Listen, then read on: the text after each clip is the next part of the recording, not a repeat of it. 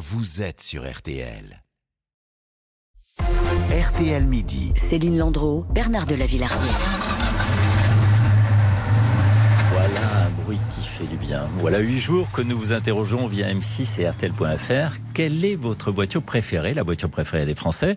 Un concours en partenariat avec le magazine Turbo, un vrai succès. Vous avez été plus de 100 000 à répondre. Et sans grande surprise, eh c'est la deux chevaux Citroën qui remporte vos suffrages, juste devant la Renault 4L. Nostalgie quand tu nous tiens. Bonjour Christophe Bonjour.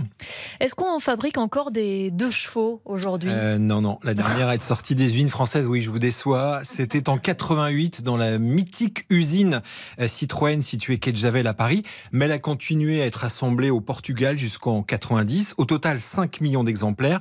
Alors c'est une longévité incroyable. Plus de 40 ans de production. C'est complètement impensable aujourd'hui. Mais si on rêve un peu, on pourrait redémarrer sa fabrication aujourd'hui? Alors, à l'identique, non. Hein. Elle ne passerait pas les contrôles de sécurité et des normes de pollution. Il faudrait complètement la revoir. C'est un peu un serpent de mer. L'idée est toujours posée à Citroën, car d'autres marques ont fait euh, renaître leur modèle iconique, comme Fiat avec sa 500 et Volkswagen avec sa coccinelle. Est-ce qu'il y a encore des, deux chevaux en circulation? On en voit de temps en temps. Oui, oui. Alors, on estime à peu près à 100 000 deux chevaux en circulation dans le monde. En France, l'an dernier, on a recensé 23 000 demandes de carte grise de deux chevaux, donc voitures qui ont été immatriculées.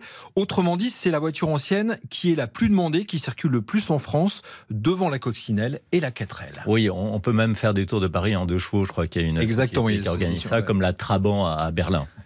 Euh, il y a encore suffisamment de pièces détachées en circulation? Alors oui, pour deux raisons. Euh, la mécanique est hyper simple. En fait, vous pouvez quasiment reconstruire une Dodoche euh, neuve à partir de pièces disponibles sur le marché.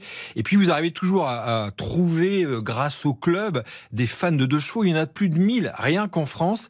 Ça fait 4500 membres quand même. Et, il paraît même que l'on trouve des deux chevaux avec des moteurs électriques. Oui, alors ça fait pas le même bruit que qu'on a entendu au démarrage.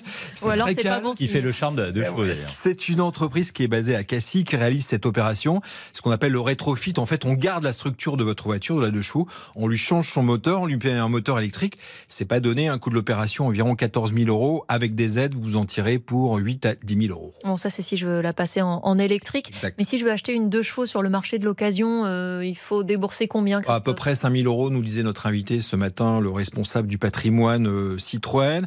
Euh, alors, dans les années 2000, depuis les années 2000, les prix n'ont cessé de grimper. Il y a quand même des modèles complètement fous. Hein.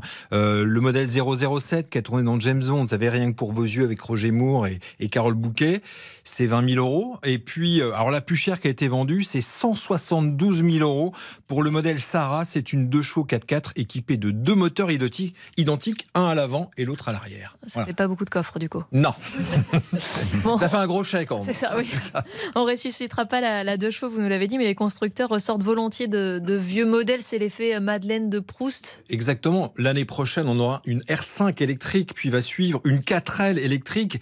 Et regardez le carton des voitures remises au goût du jour comme la Coccinelle et la Fiat 500. La Fiat 500, c'est la meilleure vente de Fiat. En fait, nos voitures actuelles se ressemblent tellement que les voitures du passé eh bien, apportent un, vent de fraîcheur. Oui, mais, mais que garde-t-il exactement du modèle ancien? La, ligne, la, carrosserie, l'habitacle? Non, pas l'habitacle, parce qu'on remet au goût du jour. Il faut notamment changer l'interface numérique. Mais reprendre le nom, c'est aussi un moyen euh, pour les constructeurs d'éviter de dépenser mais alors, des millions d'euros pour faire connaître un modèle déjà ultra célèbre. Oui, c'est l'intérêt commercial qu'ils trouvent à ressusciter ces vieux modèles. Merci beaucoup Christophe Bourreau, spécialiste euh, auto ici euh, à RTL.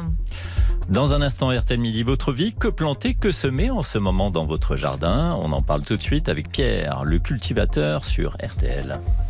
Bernard de la Villardière, Céline Landreau. RTL Midi jusqu'à 13